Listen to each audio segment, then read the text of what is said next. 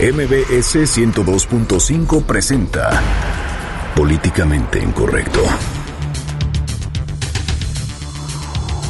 ¿Qué está pasando con la educación en nuestro país? Este domingo se celebró el Día del Maestro. Integrantes de la festejaron con marchas y paros indefinidos. Han retado a la autoridad.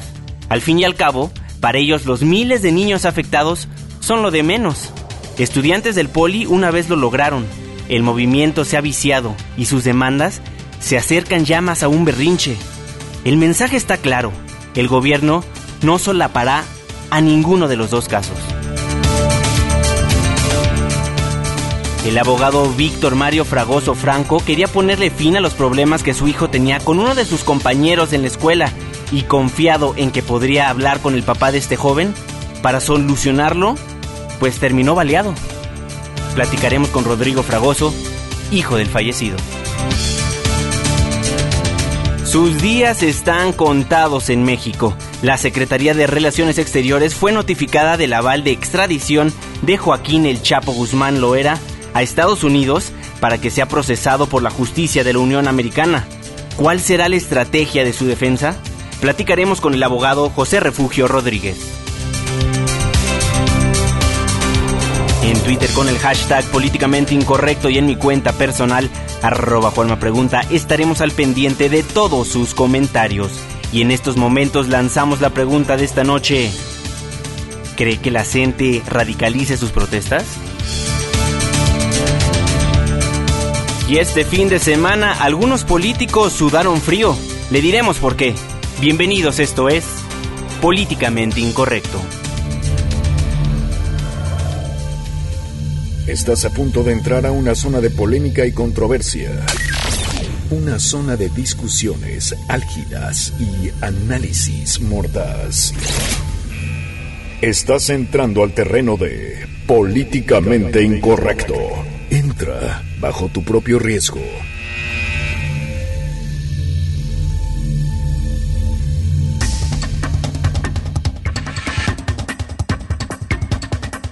Muy buenas noches, a las 9 con 4 minutos le doy la más cordial bienvenida a este su espacio titulado Políticamente Incorrecto, la mesa de análisis y de opinión de Noticias MBS 102.5. Le recuerdo que nos escuchamos de lunes a viernes de 9 a 10 de la noche. Irving Pineda, muy buenas noches. ¿Cómo estás, mi querido Juanma, mi querido Fer? Buen inicio de semana a todos y un día complicado aquí en la capital, día de marchas y también vamos a platicar de esos debates que ya se están convirtiendo en puro show. Al parecer así es. Gracias, Juan Manuel. Buenas Fernando noches. Buenas Canek, noches. muy buenas noches. Muy buenas noches. Se nos metió un fantasma. Se nos metió un Saludos fantasma, a mano. Hatsiri Magallanes, que Es se que- nos está metiendo en esta frecuencia. Reporte de Noticias MBS. ¿Qué onda? ¿Qué le Perdo- pasa, perdón, no? es que es mi culpa porque vengo con las frecuencias alteradas yo. Porque fíjate que me enteré que ya se destapó Mancera. Ah, ¿a poco? Pues sí, Pues entonces... van como cinco veces ya. Ni hay No, que pero ya caso, oficialmente, eso ya me, que me genera bilis, nada más por tirarle. Hoy vengo con ganas de tirarle así abiertamente, nada más. Pues en preguntas más, preguntas menos ya se había despa- destapado. Se destapó con Juanma, luego se cobijó, se fue a destapar a un noticiero de tele, luego se fue a destapar con el... Lo taparon y se volvió a destapar en el Universal y él Es el candidato botella de Peñafiel. No, nunca se acaba, se est- está por irsele el gas y siempre lo están tapando y destapando. Pues amigos, vaya programa que les tenemos el día de hoy. ¿Qué les parece si empezamos con las diversas marchas que hubo el día de hoy en esta bella ciudad de México? La CENTE, la CENTE está ya en México, en esta ciudad, y está nuevamente protestando para tumbar la reforma educativa. Pues está en todos lados, mi querido Juanma, porque además de la Ciudad de México hubo una jornada de manifestaciones hoy en Guanajuato, Michoacán, Guerrero y Oaxaca. Por ejemplo, en Oaxaca 800 profesores, de acuerdo con las estimaciones de las corporaciones de seguridad pública, pues fueron los que anduvieron marchando, hubo algunos bloqueos y el YEPO o el Instituto Estatal de Educación no ha dado un reporte de las escuelas que hoy abrieron, pero bueno, de, de una vez advirtió que si siguen marchando o si siguen haciendo lo que no deben, que es estar afuera y no estar dando clases, seguro se les va a descontar el día. En Oaxaca la situación fue tensa, aunque no hubo las super manifestaciones que se esperaban, hubo algunos bloqueos carreteros, pero bueno, en Oaxaca las cosas se llevaron un poco, eh, pues bueno, no como en años anteriores, que la verdad se desata la violencia, y también les puedo confirmar que esta noche ya el líder de la CENTE de Oaxaca, que es Rubén Núñez, eh, tuvo una reunión con Moisés Robles, que es el líder, el bueno, el titular del YEPO, ah, eh, tuvieron una reunión informal y acordaron que iban a reducir la intensidad de sus movilizaciones. Habrá que ver qué pasa en las siguientes horas. Eso en Oaxaca. Eso en Oaxaca, en la Ciudad de México, pues ya la CENTE está exigiendo un diálogo con Osorio Chong Osorio Chong dice no va a haber diálogo, eso por parte de la CENTE. También marcharon hoy, en materia educativa, los estudiantes del Politécnico, fueron hasta Los Pinos, le exigieron al presidente Enrique Peña Nieto, pues ciertas demandas. Una respuesta inmediata, que fue lo que él dio. Claro. Y eh, le indicó a Aurelio Nuño darles eh, una respuesta también a los politécnicos, eso ya por orden presidencial directa al secretario de Educación Pública. Así es, Hatsiri Magallanes nos tiene toda la información. Hatsiri, muy buenas noches, te escuchamos. Gracias, Juan Manuel. Buenas noches. Buenas noches a todos por allá. Pues el secretario de Gobernación, Miguel Ángel Osorio Chong, negó ya el diálogo con la Coordinadora Nacional de Trabajadores de la Educación. Todo esto al sostener que no va a haber discusión en torno al tema de la reforma educativa. En una breve entrevista, tras firmar un convenio con la CTM, todo esto en materia de violencia de género, el funcionario federal señaló que se trata de una reforma que está ayudando al país, por lo que no hay nada que discutir justamente en torno a este tema. No hay diálogo respecto a ninguna reforma educativa porque esa reforma le está ayudando al país, a los jóvenes, a los niños, a los maestros. Así que no es, no hay, no hay que tratar nada respecto a una reforma. En esta entrevista, mientras el funcionario se tomaba decenas de selfies con mujeres asistentes al evento de la CTM, pues ahí Osorio Chong también fue cuestionado en torno a la interlocución que están pidiendo los alumnos del Instituto Politécnico Nacional y justamente ahí dejó en claro que este tema pues está en manos de la Secretaría de Educación Pública, respaldando así los dichos de Aurelio Nuño en torno a que los temas educativos pues se tratan en la dependencia a su cargo. Educación Pública atendiéndolos, ahí va a seguir su... La información que tenemos, buenas noches. Muy buenas noches, Gaziri, muchísimas gracias por la información. Pues ahí, Osorio Chong dice, no voy a platicar con la gente y le dice al poli, el encargado de hablar con ustedes va a ser el secretario Nuño. O sea, nada nuevo. Eh, sí, bueno, prácticamente lo que dice ahí don Miguel Ángel Osorio es, bueno, yo no los quiero de visita en gobernación, pese a que ellos mantienen un plantón, son 500 personas las que esta noche todavía mantienen allá el plantón en Avenida Bucareli, que ha puesto, bueno, pues con el dolor de cabeza más de uno, porque es bien complicado de por sí esa zona de reforma. Ahora imagínate con el plantón, 500 personas, pidieron hoy una audiencia con Miguel Ángel Osorio, ya les dijo, oigan, muchachos, mucho gusto, este está funcionando, yo ya no los quiero ver, a ver si es cierto, a ver cuánto tiempo aguantan, porque eso ya lo habíamos escuchado en años anteriores. Y al final terminaban las mesas de diálogo y más mesas de diálogo y más mesas de diálogo donde pues no llegan a ningún lado, pero algunos salen, algunos líderes salen con sonrisa colgate, quién sabe por qué será. Y también de la Ciudad de México, eh, en Michoacán, bueno, pues el gobierno reportó que dos mil escuelas de nivel básico, pues estuvieron en el paro nacional.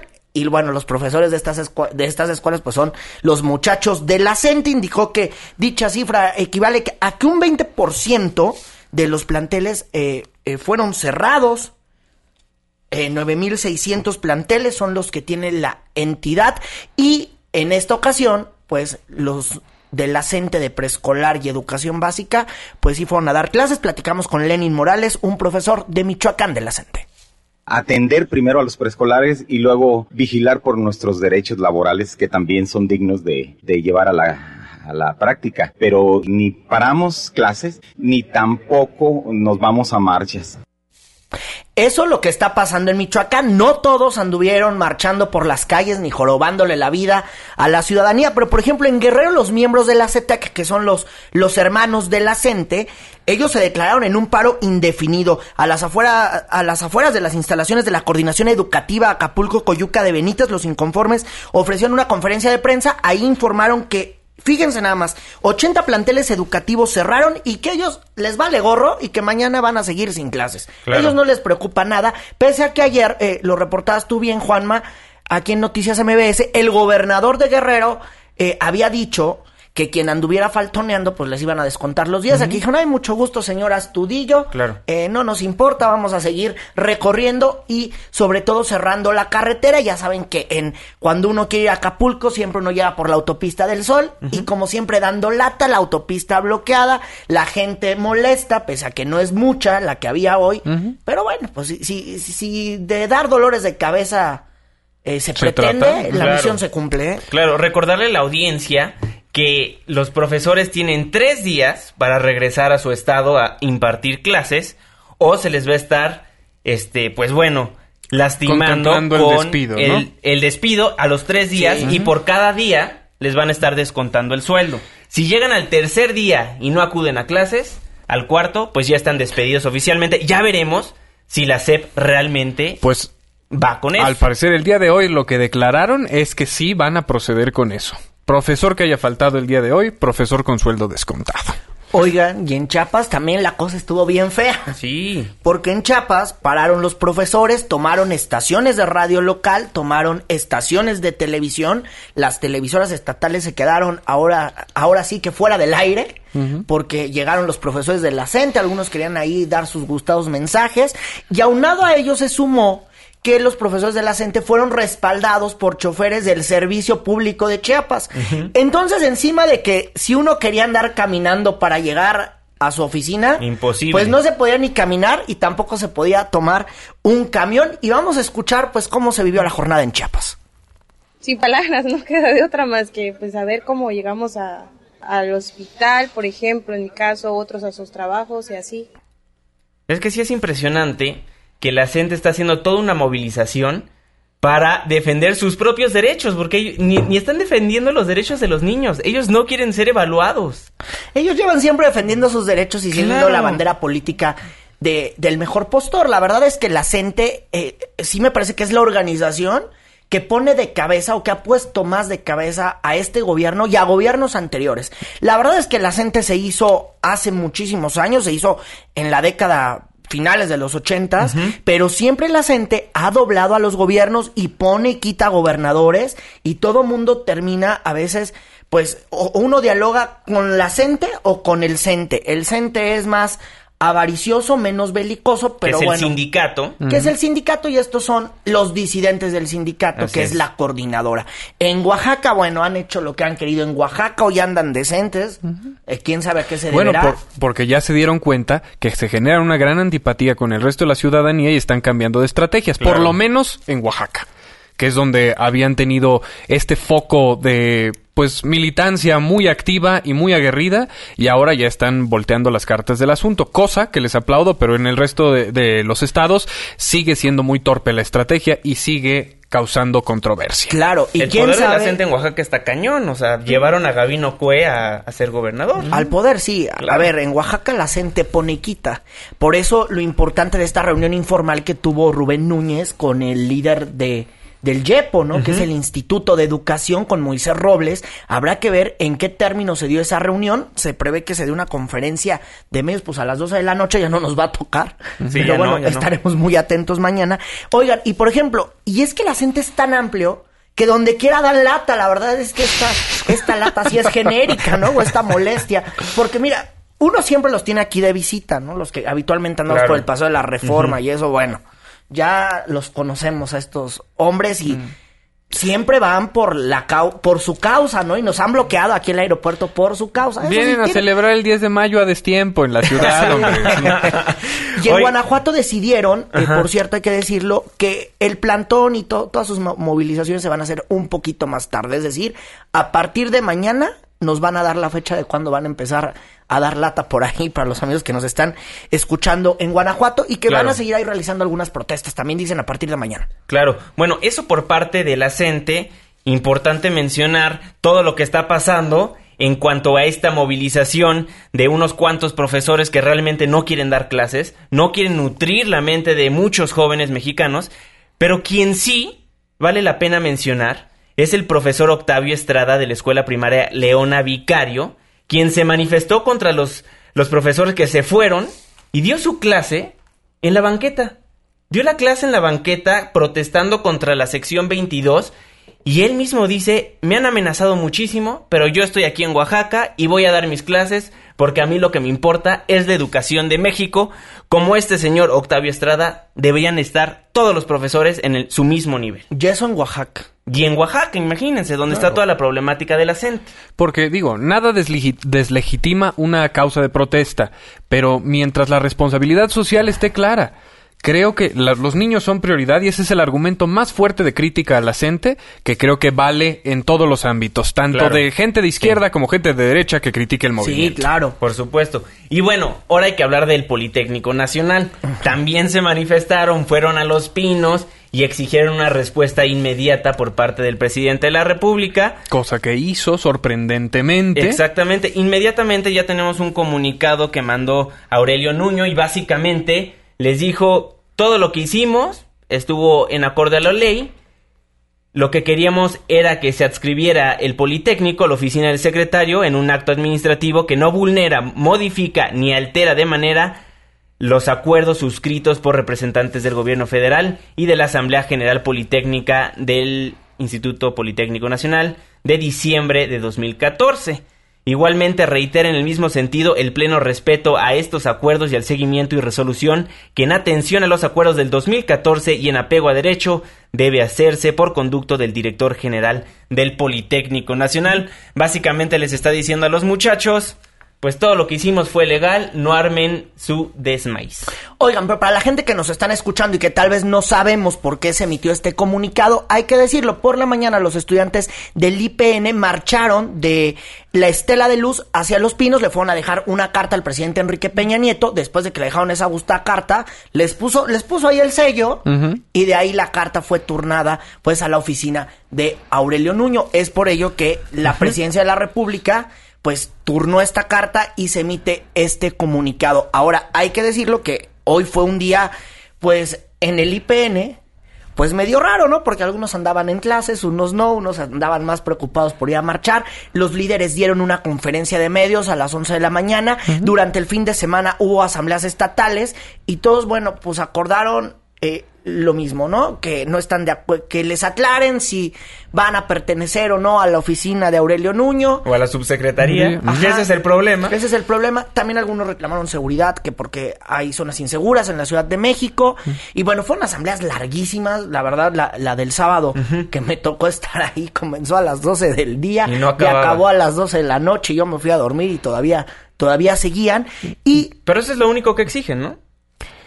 Pues es que es un... Mira, cada escuela, cada boca tiene un planteamiento diferente. Y son entonces, 12. primer- ajá, son dos. Entonces primero van y, y ponen todos los planteamientos generales y después de ahí dicen, bueno, dame el punto uno, el punto dos y el punto cinco y lo llevamos al plan general. Luego el plan general se vota, se hace una votación y de esa votación sale ya lo que... Las demandas generales. Las de demandas genéricas, de- dejémoslo así. Y también se informó que esta mañana 11 vocacionales pues ya reanudaron clases y también eh, los CECIT, si lo estoy pronunciando bien, 9, 10 y 14 ya están los que ya, ya volvieron hoy a las clases, ya pueden hacer sus tareas y todo, y ya pueden, co- ya pueden estar en lo suyo que es la escuela y es ponerse a estudiar. Cosa interesante de resaltar que parece que eh, dentro del gabinete hay una comunicación difícil ahí entre el secretario de gobierno, el señor presidente y el secretario de educación pública, porque esta tarde Aurelio Nuño también declara que para él el conflicto ya está resuelto, pues el director del Politécnico ya atendió las demandas de, de las vocacionales y no sabe por qué continúa el conflicto, justo antes de que Enrique Peña Nieto le dijera que por favor diera a- a- atención a estas demandas, ¿no? Entonces, ahí la brecha de comunicación está interesante, parece matrimonio de, ya- de ya 20 años. Ya, Claro. ya la comunicación es a, a través de gruñidos. man. Oye, también lo que no habían querido decir en días pasados es que, pues en, en algunos estados también ya se estaba pegando el movimiento. Claro. Hoy la verdad es que hay buenas noticias, también las vocacionales, pues eh, 16 de Hidalgo, 17 de Guanajuato y 18 de Zacatecas ya están funcionando, ya se quitaron las pancartas, ya dejaron, ya liberaron las instalaciones, porque aparte toman las instalaciones y si uno dejó pues su mochila y eso, pues mucho Ya gusto, hasta que se acabe el caos. Pues esperemos una respuesta efectiva por parte del gobierno federal. Con los del Poli, pues ya les respondieron. Quién sabe ahora cómo lo vayan a tomar los estudiantes del Politécnico Nacional. Recordar que su Asamblea Nacional está compuesta de pura gente que no está en las vocacionales. La mayoría ya es gente que está en maestrías, pero bueno, ahí siguen dando la Pero lucha. ellos son buenos profesores de esto. Exactamente. Ellos están. Oye, y también, También llegó. entrenados. también llegó este ruido hasta el Senado, ¿no? Ujú, sí. Tengo entendido que habló el coordinador de los perredistas, Luis Miguel Barbosa. Así es. Habló al respecto y pues bueno, ya le estaremos contando eh, acerca de lo que contó el coordinador perredista Miguel Barbosa en, en, en una ocasión posterior. Pero vámonos a un corte comercial y al regresar Ah. le platicamos acerca de todo lo que pasó en el SETI. Una balacera, matan a un padre de familia. Le contamos al regresar. Una pausa. Regresamos.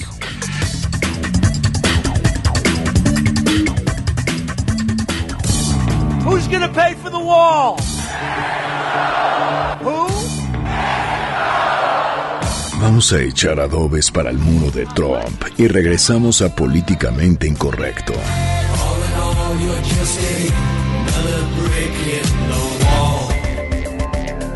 Debate con nosotros en Políticamente Incorrecto. Regresamos.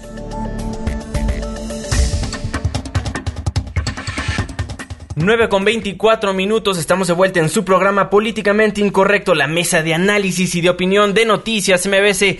Nos gusta mucho que participe con nosotros para que sea parte de este debate. Estamos en Twitter como arroba Juanma Pregunta. Arroba Irving Pineda. Arroba Fernando Canecki. Por favor, externenos sus opiniones y posturas políticas al respecto de los temas que estamos mencionando. Exactamente, 5166-1025, los teléfonos en cabina. Pues bueno, resulta que en el SETI número 8, el papá de un estudiante ¿no? SETI número 8, Cetis. CETIS, Cetis. número Cetis. 8, el abogado Víctor Mario Fragoso Franco quería ir a defender a su hijo, que tenía un problema con uno de sus compañeros de la escuela, y él se confió de que podía hablar uno a uno con el papá de este muchacho que estaba molestando a su hijo, pues total, no fue así, sacó una pistola y le dispararon al papá, y ya tenemos en la línea telefónica a Rodrigo Fragoso, hijo de el abogado Víctor Mario Fragoso Franco, quien lamentablemente pues le dispararon. Rodrigo, muy buenas noches, ¿cómo estás?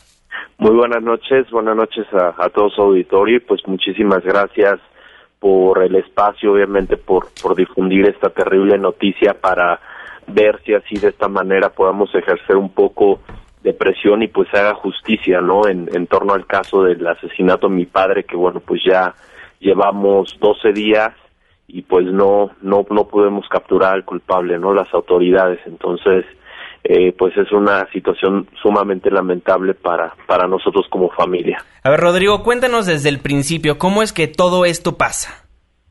Sí, mira, eh, pues sema- en semanas anteriores tengo yo un hermano eh, de nombre Mario que, que estudia justamente en el CETIS 8 que se encuentra en la calle Lago Alberto y Mariano Escobedo.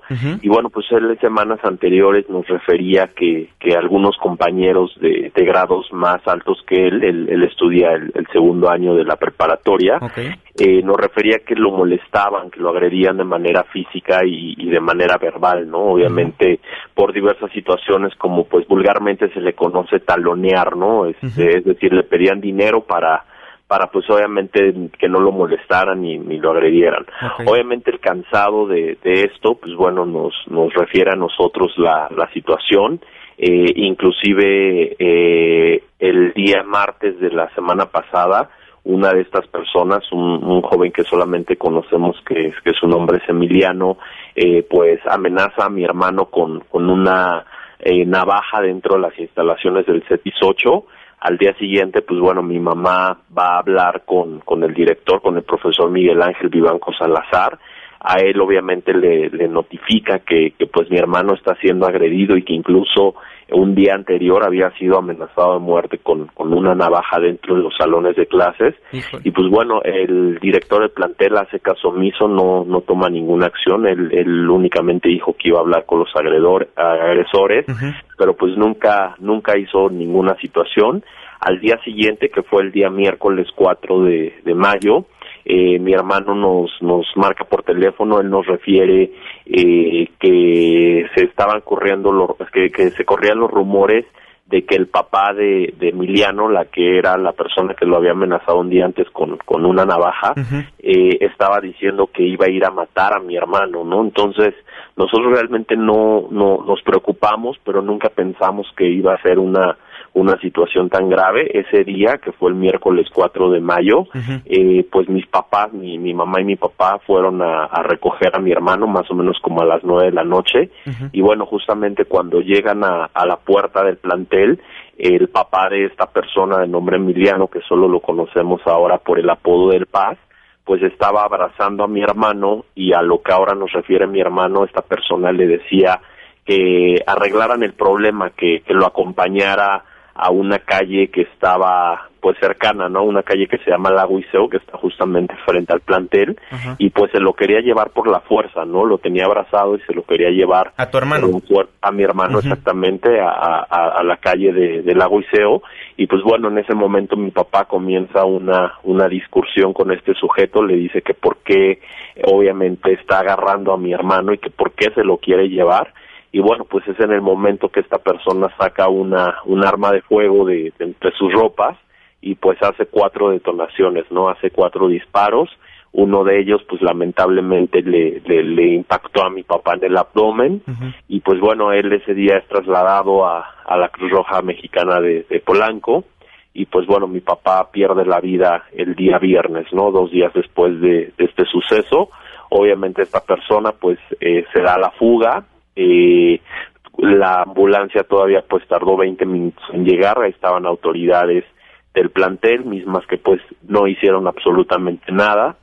Y, y pues bueno, ahorita estamos pidiendo realmente que se esclarezcan, eh, pues ahora sí que, más bien que se dé con, con, el culpable, ¿no? Porque a, a 12 días, pues esta persona sigue sigue obviamente prófuga. Ya se elegirá orden de aprehensión. Te saluda Irving Pineda, tengo entendido.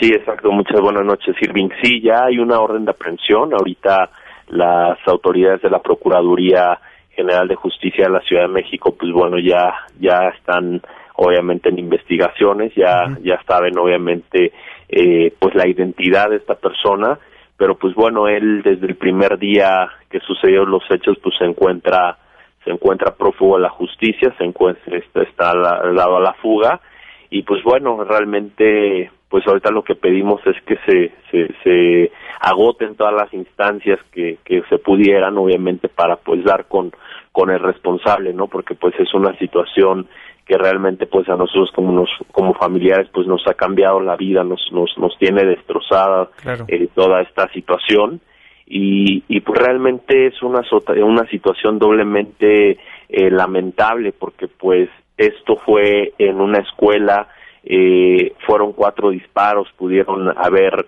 eh, matado a, algún otro estudiante, a algún padre de familia que en ese momento también se encontraba esperando a, a, pues a sus hijos, ¿no? Salir de, de clases. Entonces, eh, obviamente también estamos haciendo un llamado a las autoridades de la Secretaría de Educación Pública para que obviamente tengan más medidas de seguridad que beneficien a los alumnos, porque no es posible que alumnos eh, lleven armas blancas o armas de fuego al interior de los planteles y que absolutamente ninguna autoridad educativa haga haga nada, ¿no? Entonces... A ver, déjame ir a, a ese tema. ¿Han hablado con autoridades del POLI? ¿Les han dicho? Porque también aquí pues el eh, quien dirige la institución que quien dirige este CETIS tiene alguna responsabilidad cuando ustedes van y les dicen, "Oigan, aquí hay un caso de bullying o hay un hay un caso de acoso" y no hacen nada. O sea, hay una omisión. Sí, exactamente. De hecho, hay una omisión, hay una, ¿eh? Hay una investigación en, en contra del profesor Miguel Ángel Vivanco Salazar, que es el director del plantel, que cabe recalcar que no es el primer problema que tiene. Él con anterioridad estuvo en el CETI 51 y en el CETI 59. Él fue removido de, de su cargo como director, fue destituido por diversas situaciones generadas de violencia dentro de los alumnos. Entonces, pues bueno, este director ya tiene ahora sí que pues un, un antecedente, ¿no? Ahí con, con otros problemas que, que había tenido eh, yo tuve la oportunidad de reunirme eh, con el director general de Educación Técnica e Industrial, que es de, de, donde dependen los CETIS, que es por parte de la Secretaría de Educación Pública.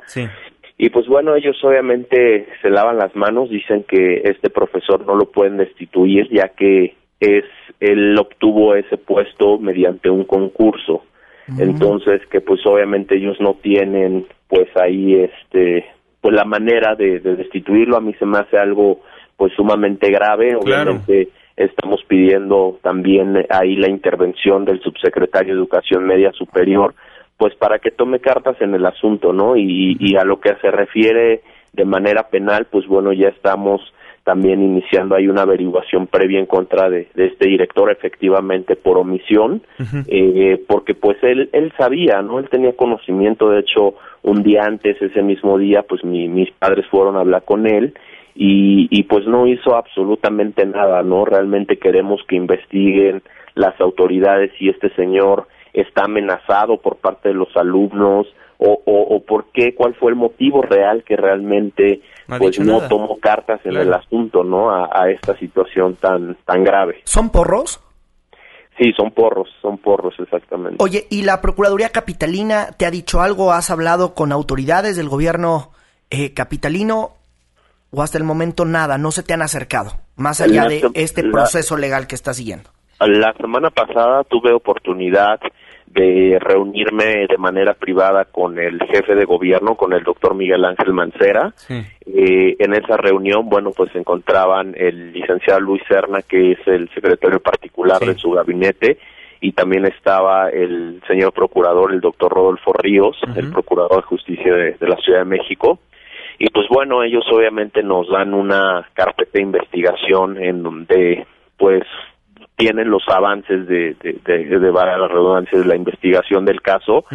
Realmente, pues nosotros como familiares, pues desconocemos, ¿no? Todas esas situaciones de investigación. Realmente no solo lo que queremos son resultados y pues que nos entregue, ¿no? Realmente a, a, al culpable de esta de esta situación tan lamentable que pues realmente pues nos ha dejado a nosotros como familia sin, sin nuestro pilar, ¿no? Es claro. él, él, realmente, pues mi, mi padre siempre eh, fuimos una familia unida eh, y, y pues realmente estamos devastados con esta situación. Lo único que queremos es, es justicia. De hecho, al parecer todas las pruebas están existía dentro de del perímetro de la escuela pues cámaras de la Secretaría de Seguridad Pública. Y, y, bueno pues hay diversos testigos no como se los comentaba a un inicio pues eh, obviamente se encontraban padres de familia se encontraban algunos alumnos que también estaban saliendo de clases.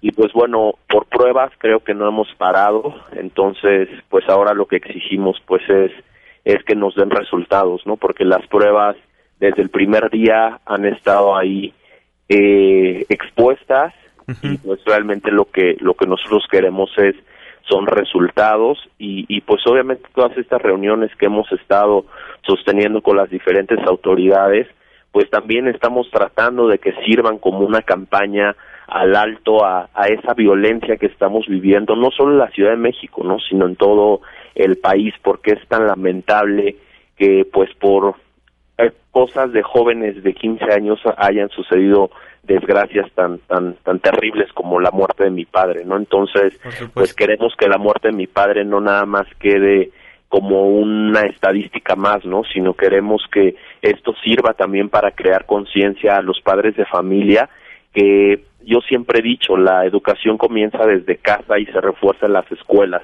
Entonces yo creo que si hacemos un equipo, los padres de familia con las autoridades educativas, pues podemos prevenir grandes grandes tragedias como estas, ¿no? O sea, nada nos quita a los padres de familia, obviamente, eh, tomar unos minutos y revisar las mochilas de nuestros hijos, ¿no? Que no lleven algún objeto que lo pudieran utilizar para intimidar a, a los jóvenes, ¿no? Ahí hay muchísimas situaciones como el bullying, muchas cosas que estamos tratando también en estas juntas, porque pues no queremos que la muerte de mi padre nada más quede como una estadística, ¿no? Sino que pueda servir de reflejo para, para exigir a nuestras autoridades y para exigirnos a nosotros mismos como sociedad, pues un alto a, a esta a esta ola de violencia, ¿no? Tan terrible que estamos viviendo. Claro, Rodrigo te saluda Fernando Canek. Una pregunta relacionada con los antecedentes del papá de Emiliano o este apodo del Paz y además la eh, el nivel de violencia que ejercía su hijo hacia tu hermano.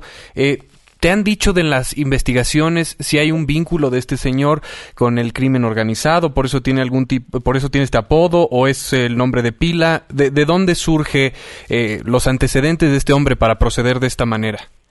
esta persona ya cuenta con antecedentes penales, no, no, no quisiera dar mayor información, obviamente para no entorpecer también las, Las investigaciones, claro.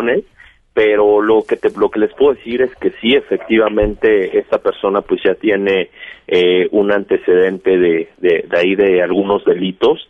Y además de todo, la mamá también está prófuga. La mamá de esta persona que bueno es esposa también de, de del actor este material de este crimen eh, porque esta la mamá al momento de los hechos se encontraba también en, en el lugar y esta persona gritaba ya dispara ya dispara a la madre dales a la madre entonces esta señora alentaba a, este sujeto a que disparara. Entonces imagínense el grado de frialdad el, el grado de violencia que está involucrada toda esta familia, ¿no? O sea, desde el padre que, que ya cuenta con antecedentes, que tiene un arma, la madre que obviamente pues ale- alentaba a este sujeto a disparar y pues el propio hijo, ¿no? Que, que ya eh, a sus 16 años pues ya iba por la vida amenazando a la gente con un arma blanca, ¿no? Entonces, claro. ese es el grado de violencia que se están viviendo en las escuelas de, de nuestra ciudad. Rodrigo, rápidamente, ¿Miguel Ángel Vivanco ha tenido algún tipo de contacto con ustedes? Eh, no hemos tenido contacto con, con este profesor. eh, Realmente nosotros, eh, pues, eh, como te comento, ahorita estamos llevando dos procesos paralelos. Uno que es a través de la Procuraduría, este, que ya se le hizo una, una denuncia formal.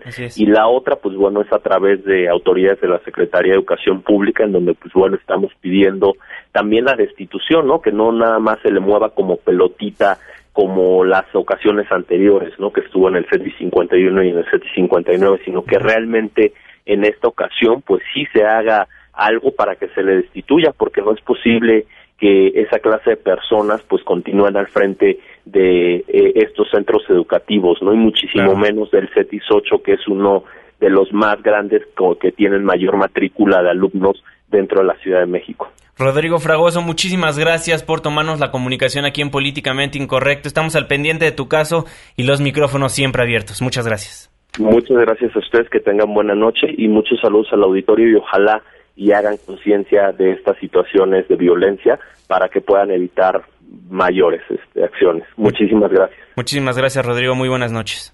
Bueno. Pues lamentable. Qué Lamentable, lo que lamentable, aconteció. qué molesto es, porque entonces quien dice que no hay porros, pues aquí está el ejemplo de que hay porros. Sí. Por esto también se debería de marchar y por esto también deberían de estar haciendo muchos la fiesta que están haciendo hoy.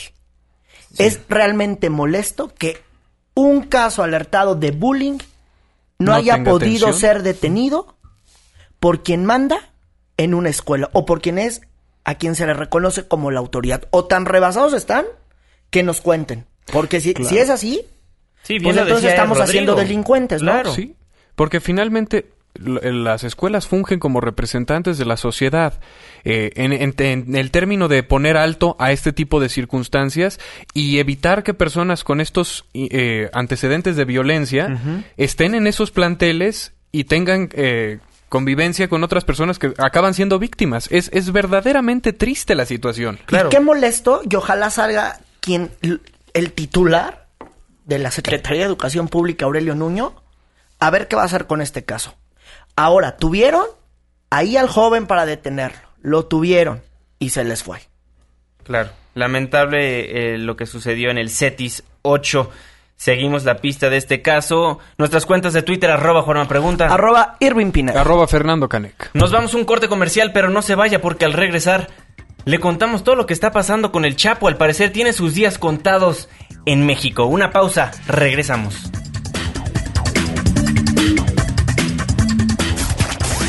Apenas estamos caldeando los ánimos. No se vaya, continuamos en Políticamente Incorrecto.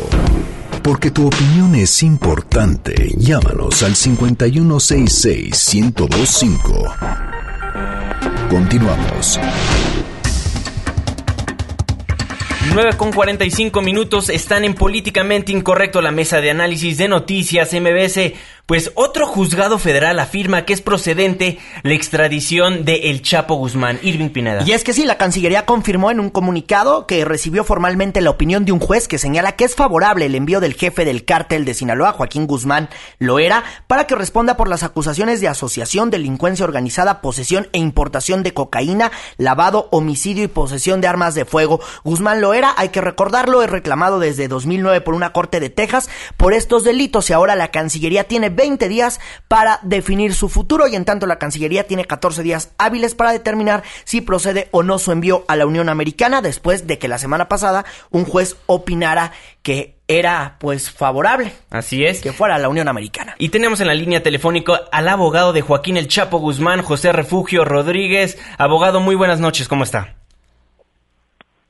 Muy buenas noches, estamos a los órdenes. Abogado, ¿cuál es el siguiente paso de la defensa de Joaquín El Chapo Guzmán?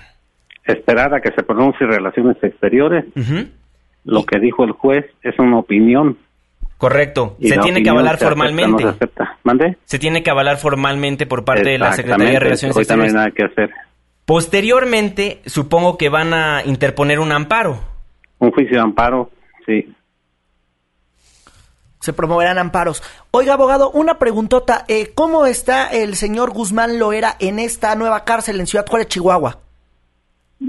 Eh, pasó el licenciado Granado a verlo y luego pasó la señora. El licenciado Granado me dijo que está tranquilo, me dijo que está siendo medicado porque solo así se le puede controlar la presión por porque el maltrato que recibió en, el- en el altiplano le provocó una hipertensión arterial irreversible. La señora también pasó, me dijo que estaba tranquilo, no no me dijo cómo los trataban, no me explicó cómo los trataban, eh, pero no, es todo lo que sé. Oiga, estaba eh, leyendo que hay temor eh, de que eh, de que Joaquín Guzmán Loera esté en este penal de Ciudad Juárez, Chihuahua. ¿Hay temor? Pues lo han dicho ustedes, o sea, lo ha dicho la prensa. No, pero pues usted Eh, diga, cuéntame qué, di- qué dice. pues, nosotros no podemos decir que hay temor mientras no, no, no haya una base para el temor y no tenemos ninguna base para decir que, que debemos tener temor. ¿Es seguro el penal? Todos los penales federales son seguros. En- y Joaquín más porque le- porque él permanentemente tiene un mínimo de tres personas cuidándolo día y noche. Más seguridad no puede haber. Ab- Abogado, entonces por lo pronto esperar a que la Secretaría de Relaciones Exteriores pues avale la extradición y ya posteriormente supongo nos va a estar diciendo la estrategia que va a llevar a cabo el equipo de abogados de Joaquín El Chapo Guzmán. Claro, esperar para, para interponer el juicio de amparo. Así es. De acuerdo, pues José Refugio Rodríguez, abogado de Joaquín El Chapo Guzmán, muchísimas gracias por tomarnos la comunicación. Nos estamos para servirle. Muchísimas gracias, muy buenas noches. Muy buenas noches. Pues rápido y directo van a esperarse a, a que la Secretaría de Relaciones. Exteriores Pues pues, sí. formalmente diga que se va a extraditar. Muy político de su parte todo, ¿no? Porque pues, siempre Sí, ha tenido claro. seguridad y de todos modos se ha escapado. Digo, es, es una maravilla esta. Oigan, y la verdad es que cubrir a la estancia de Joaquín Guzmán Loera allá en Ciudad Juárez, Chihuahua, ha estado muy complicado. De hecho, el equipo de noticias de Univisión fue intimidado por eh, esta organización delincuencial conocida como La Línea, que es el brazo armado del cártel de Juárez. Y vamos a escuchar cómo los amenazaron estos sujetos a la periodista Jessica Sarmeño. No habría necesidad de que mi gente entre a su habitación, le pongan un arma en la cabeza y la traten a usted de otra manera. O hay necesidad. Personal del hotel no quiere tener problemas con nosotros. Y y nos están dando acceso vía telefónica personalmente a cada una de las habitaciones. Eso ocurrió el viernes y el equipo de Univisión tuvo que tomar el primer vuelo de Ciudad Juárez, Chihuahua, para llegar aquí este sábado a la Ciudad de México. Lamentable lo que ocurre en esa zona del país. Pues sí, a ver si el Chapo... ¿Qué crees que prefiere el Chapo? ¿Quedarse en México o ya irse de plano a los Estados Unidos? ¿Quién sabe? Pues es que irse a la justicia tejana es un gran riesgo por los crímenes que se le imputan en el gabacho. Pero también puede convertirse en testigo protegido. y Exactamente. eso. Una de dos. Entonces, ahí hay opciones para que el Chapo decida cuál será su destino, si es que eh, la forma en la que interceden sus abogados no lo conserva en territorio mexicano. Exactamente. Y por lo pronto ya el Chapo, pues tuvo una visita. Emma Coronel, su esposa, estuvo con él un ratito. Entonces ya el Chapo yo creo que ya está bastante contento en el nuevo Ceferezo número 9. Pues... ¿Quién sabe? Pues ya veremos, tiene un plazo de 30 días para interponer un amparo la defensa de Joaquín El Chapo Guzmán en caso de que la Secretaría de Relaciones Exteriores avale formalmente la extradición de este capo de capos. Pues amigos, vamos a un corte comercial y al regresar le contamos de estos políticos que sufrieron este fin de semana. Sudaron, sudaron. Una pausa, regresamos.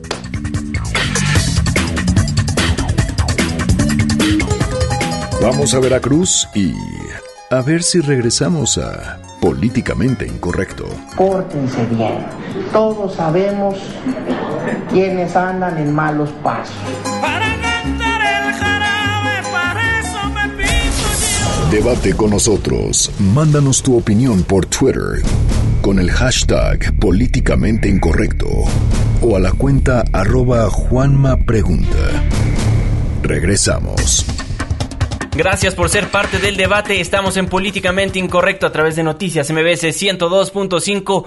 Llovió nuestro Twitter, Fernando Eh, Caneco. el Facebook y la- eh, el teléfono. Nos dice Elvia Molina de Coyoacán que se pongan a revisar la reforma educativa, eh, los maestros que están hablando y los planes de enseñanzas, porque la reforma educativa solo tiene reformas a los contratos de los maestros, pero ninguna modificación a los planes de enseñanza. Y en Facebook nos dice ex Bond Bless, los familiares del abogado Fragoso, para evitar que les digan que no pueden removerlo, podrían denunciar en la Contraloría de la SEP y acudir en paralelo a la Comisión Nacional de Derechos Humanos. No creo que las autoridades aguanten esa presión. Los felicito por la forma de abordar los temas. Muchas gracias, ex Bond Bless. Exactamente. Y vaya debate que se llevó a cabo en el estado de Hidalgo. Vaya debate No, entre Omar hombre. Fayad y Francisco Javier. Se dieron con todo. Se dieron con todo ayer. Un debate larguísimo y aburridísimo, pero que tuvo un final feliz, porque resulta que Francisco Javier, que es el candidato del PAN, cantaba él también, y ahora es el candidato del PAN a la gubernatura de Hidalgo, pues se agarró de sparring a Omar Fayad, que es el candidato del PRI a la gubernatura del mismo estado. Vamos a escuchar cómo se lo agarra. Yo respeto las preferencias sexuales y de religión de todo mundo. Si tú eres homosexual o no, es un tema que yo voy a respetar toda la vida. El problema es mentir, no decirle a la gente. Ese es el problema. El robar el plan estatal de desarrollo del Cedillo. O sea, como por qué saca la homosexualidad en un contexto que nada que ver. Para ahí, para pegarle, ¿no?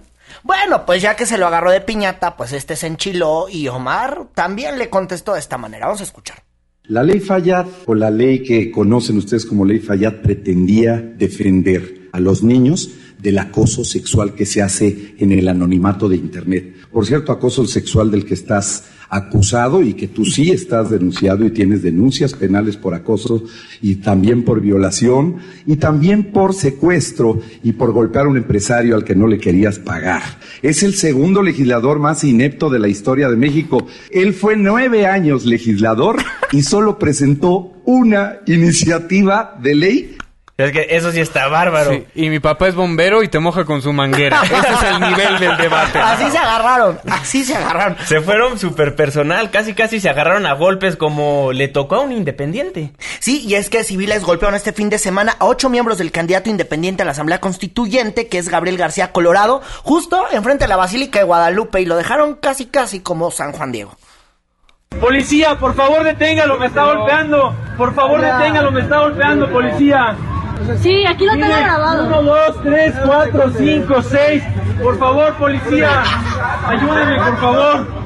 Es que ya después de tanto tiempo ayúdenlo al pobre. No, y es que dicen que los policías nada más, ellos veían cómo estaba la golpiza, pero no querían echarle la mano ahí Eh, al... el video es enervante. al candidato. Porque además, eh, fuera de que estemos o no de acuerdo con la postura que estaban sosteniendo estos chicos repartiendo volantes a favor de su candidato, la acción de la policía es de una torpeza y de una falta de proceder correcto que, que, que da vergüenza. Decía que, decían que había plan con maña. Oigan, pero al que tampoco no le fue nada bien, pero... pues ya nunca, ¿no? Ya, y además ya está en las últimas. Es don Javier Duarte, gobernador. De Veracruz. Que- Qué pobre Veracruz. Pues así lo tiene de pobre y ayer fue a festejar... Eh, El día del maestro. Sí, y él festejando, dando su discurso como, como buen político, pues ya la gente no se lo compró y así le respondieron los profesores.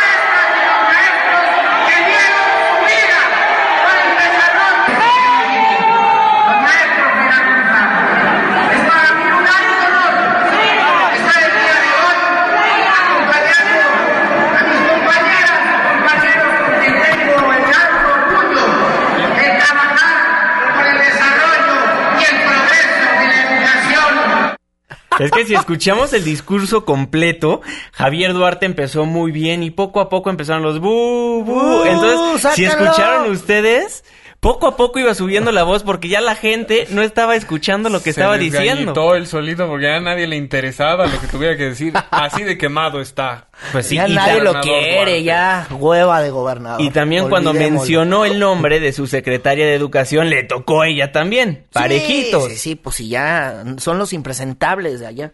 Es que ya, ya, ya la ciudadanía. A ellos sí los ya les surge, a ellos sí ya les surge. ya les surgen los comicios. Ah. Le va peor que a Luis Miguel por cancelar conciertos. Pues bueno, pobre Javier Duarte, pero pues ya se las esperaba, ¿no? Ya los últimos pasitos de, de, de su sexenio, pues va a acabar así. Abucheo tras abucheo, que se vaya acostumbrando, o, o que mejor no salga a, a dar discursos con la ciudadanía. Pues ya mejor que se guarde, porque además está en campaña y dando este tipo de discursos. claro. Allá hay campañas. Yo ¿eh? digo que se vaya a Hollywood a perseguir carrera del pingüino de Batman para la próxima película porque ya está en personaje. Qué bárbaro, Fernando. Pero bueno, a las 9 con 58 minutos, Irving Pineda. Eh, bueno, en información que nos ha llegado en los últimos minutos, murió José Luis, José López Vences, repito, José López Vences, es apodado El Chanis y es jefe de plaza de la familia michoacana. Murió junto con dos personas más en un enfrentamiento en Tlatlaya, en el Estado de México. La información que nos llega esta noche. Mañana las noticias continúan a las 5 con Carlos Reyes y a las 6 con Luis Cárdenas. Ahí Buenas Luis noches va a estar ampliando absolutamente toda la información. Irving Pineda, muy buenas noches.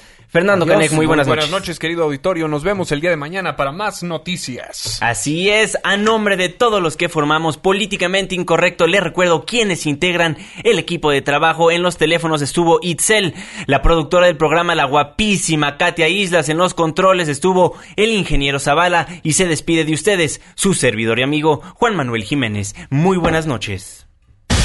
Esto fue Políticamente Incorrecto.